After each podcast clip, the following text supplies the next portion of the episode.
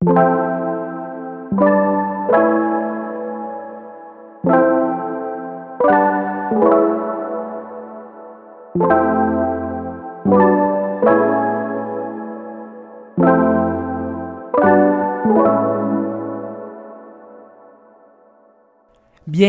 à Prendre un coup de vieux, le balado de l'Association québécoise des retraités des secteurs publics et parapublics. Cette série de balados vise à renforcer positivement la perception qu'ont les milléniaux du vieillissement. À chaque épisode, je reçois des jeunes pour échanger sur une thématique qui les touche et qui est liée au vieillissement. Avec eux, on peut dire que je prends un coup de vieux.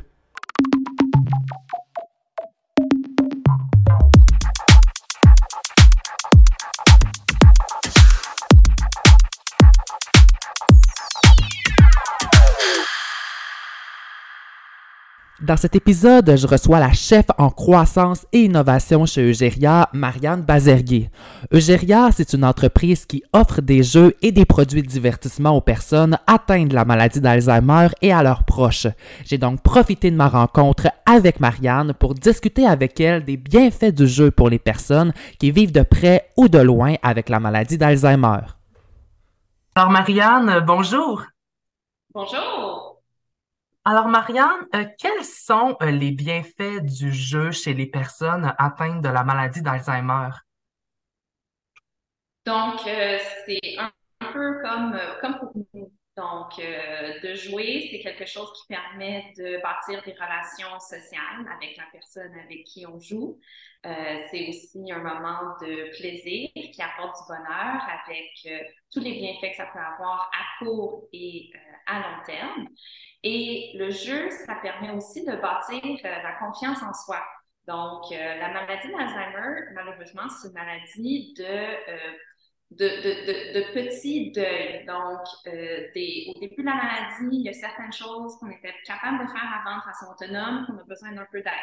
Après ça, en, milieu de maladie, ben là, on n'est plus vraiment capable de les faire, donc on a besoin que quelqu'un d'autre les fasse à notre place.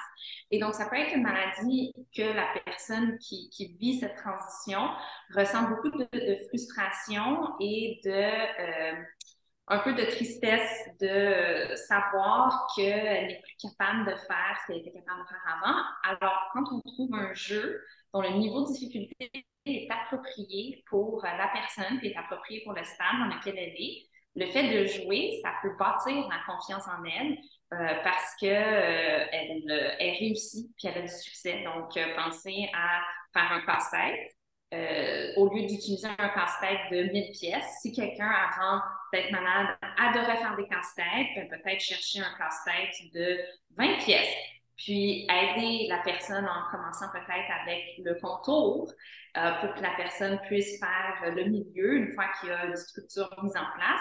Bien, ça peut faire que la personne retrouve le plaisir qu'elle avait de faire des casse-têtes, même si des casse-têtes un peu plus faciles. Puis en plus, elle retrouve la confiance en soi de dire j'ai réussi à le casse-tête.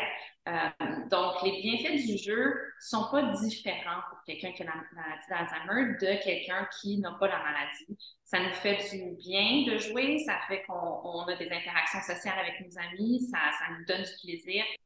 C'est la même chose pour quelqu'un qui a la maladie d'Alzheimer. C'est juste pour trouver quel est le jeu qui est euh, adapté pour la personne, étant donné ses préférences, mais aussi euh, le stade de maladie dans lequel elle est. Et toi, en tant que chef croissance et innovation chez Eugéria, euh, comment tu repenses le cadre ludique du jeu chez cette clientèle de personnes qui est atteinte de la maladie d'Alzheimer? Donc, pour nous, c'est vraiment important de trouver des jeux, des activités qui sont euh, dignes quand quelqu'un a la maladie d'Alzheimer, au fur et à mesure que la maladie progresse, c'est sûr qu'il faut diminuer le niveau de difficulté des activités qu'on donne.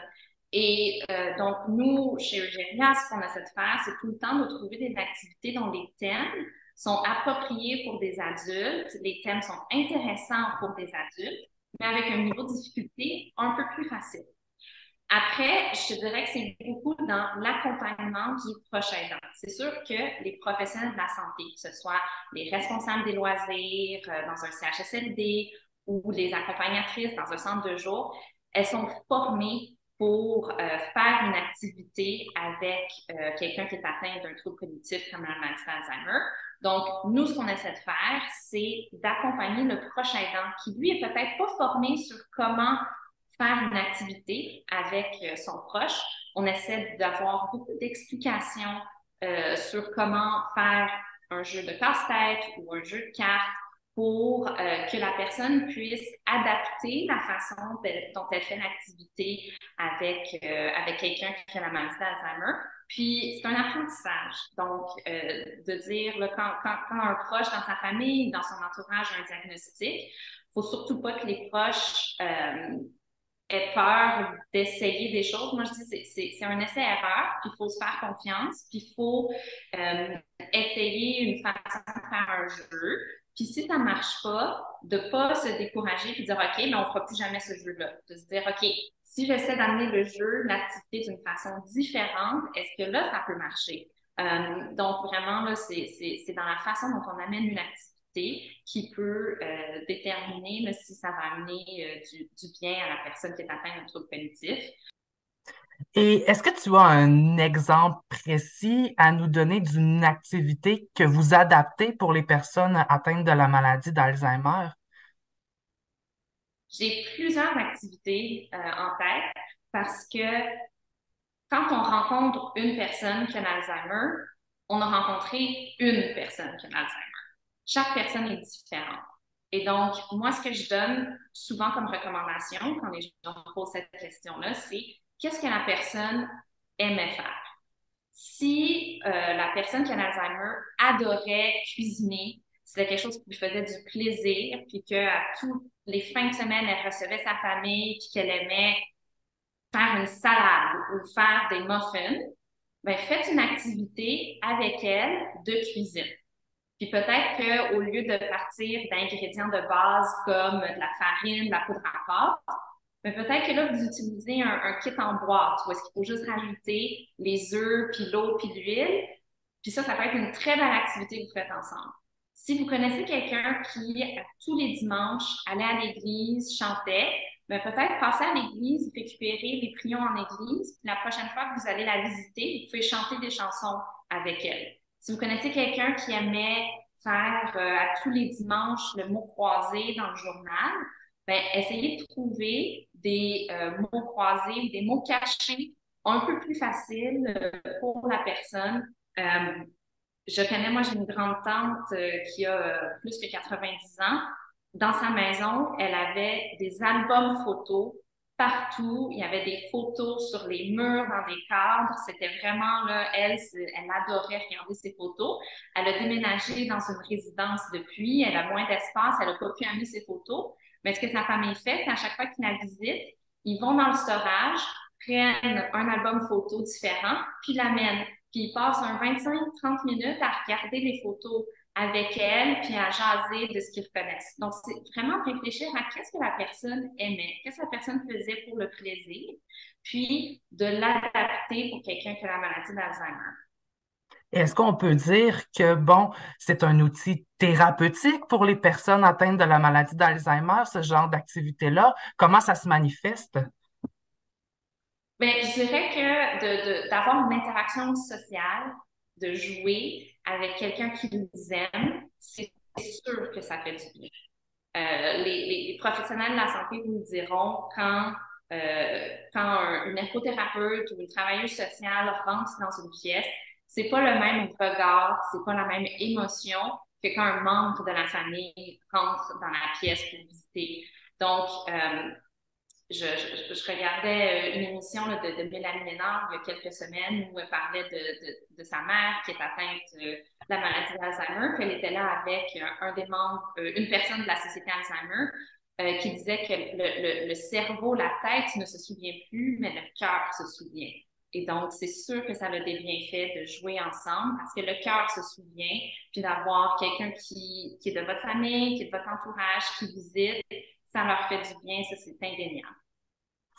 Et en terminant, Marianne, en tant que chef de croissance et innovation chez Eugéria, euh, comment on peut innover dans les activités et dans les jeux que l'on offre aux personnes atteintes de la maladie d'Alzheimer? il y a encore beaucoup de place à l'innovation. au Québec puis au Canada, on est une population vieillissante.